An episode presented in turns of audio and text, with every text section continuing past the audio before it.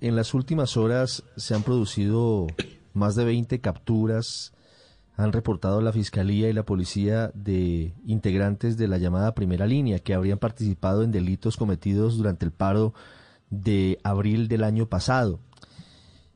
Y usted envió un mensaje en Twitter en las últimas horas haciendo un llamado a los jóvenes para que no caigan en eh, tentaciones de violencia. ¿Ustedes tienen información de que habría algunas personas, algunos jóvenes, invitando a manifestarse en caso de que usted pierda el próximo domingo? No, no había nada de eso. Lo, lo que están buscando, y en esto pues me sirve la, la transmisión de este mensaje, es que la juventud caiga en la trampa de movilizarse como hace un año. Porque la única manera que tienen para ganarme en este momento es desatando el miedo. Eso lo están haciendo desde el gobierno de Duque.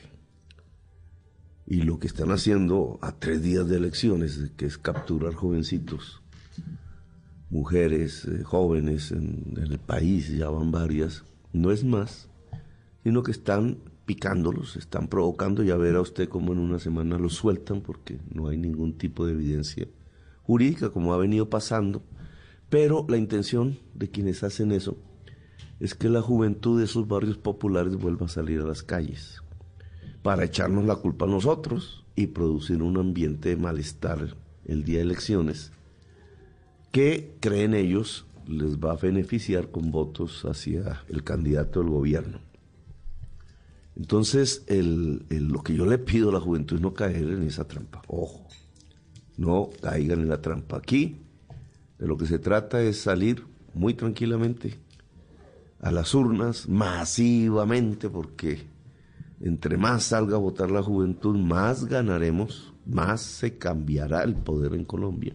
Mm. Y estar tranquilos sin caer en ninguna provocación que les están tendiendo pero, los están provocando. Usted habla de provocación y habla de una trampa, pero es que estas capturas, esta decisión de devolver incluso algunos de casa por cárcel a la cárcel no le está tomando el gobierno, le están tomando jueces de la República. Sí, pero yo estoy hablando de lo que están haciendo el día de ayer. Y eso no tiene que ver con los jueces. Eso tiene que ver con otras entidades que son del gobierno o adictas al gobierno pero son jueces, eh, senador Petro, y la fiscalía que está diciendo que tienen eh, pruebas sólidas, que tienen evidencias contra estos muchachos. Iban 20 en las últimas horas. Sí, la vez pasada y dijeron lo mismo y lo soltaron los jueces. Esa es la realidad. Ustedes mismos publican las noticias. Claro, los sectores de, que son adictos a la violencia y a la represión de las, de las protestas que la gente hace pues dicen que es que los jueces eh, son castrochavistas o cosas de esas.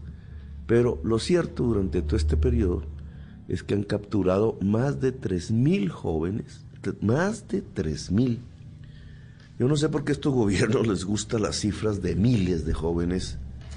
Al principio los mataron, 6.402. Pareciera que eso fuera nada, ¿no?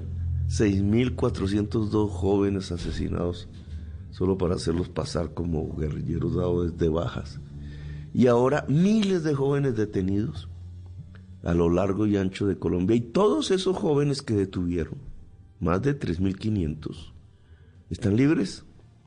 Es decir, los detuvieron arbitrariamente. Mm, pero, doctor. ¿Para qué? Para ocasionar miedo. No hubo en los paros de hace un año, no hubo por otro lado excesos, vandalismos, degollados, bloqueos, ¿eso no son actos de, violencia y de delincuencia que toca castigar? Sí, pero es que usted vio 100 mil, 200 mil jóvenes, capturan 3 mil y los mándalos eran 15, 20 y a veces infiltrados. Y entonces cogieron la noticia de los bandos, vándalos para que no se legitimara las demandas que estaba haciendo una parte de la sociedad, que no era más que se derogara una reforma tributaria que le ponía eh, impuestos a la comida. Ahora están volviendo a proponer lo mismo en la otra campaña. O que querían estudio, etcétera, lo que ya sabemos en toda la sociedad colombiana que está ocurriendo en Colombia, que no es más que está creciendo el hambre. Y está creciendo el hambre en los niños, en los jóvenes, está creciendo el hambre sobre todo en las mujeres muchas de ellas mamás solas con niños. Y entonces, ¿cuál es la solución? Cárcel. Pegarles, quitarles los ojos, tratarlos como vándalos, incluso en muchos medios de comunicación. Y yo les pregunto, ¿y la solución no es más bien acabar el hambre? Abrir sedes universitarias y abrir las oportunidades de la vida. ¿No es un mejor camino? ¿De cuál es el problema de hacer eso?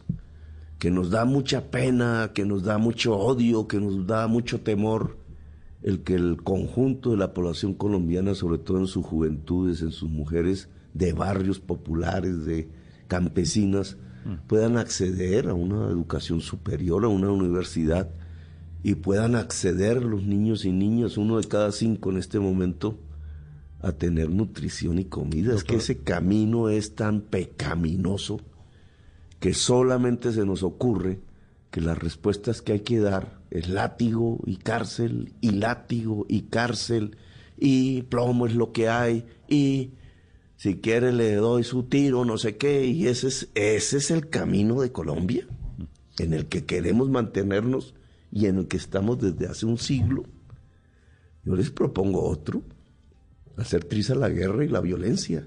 Y ese tipo de lenguajes. Ah, si la gente sale a una calle es porque tiene hambre, entonces, ¿qué es lo que tiene que hacer un gobierno? Resolver los problemas del hambre.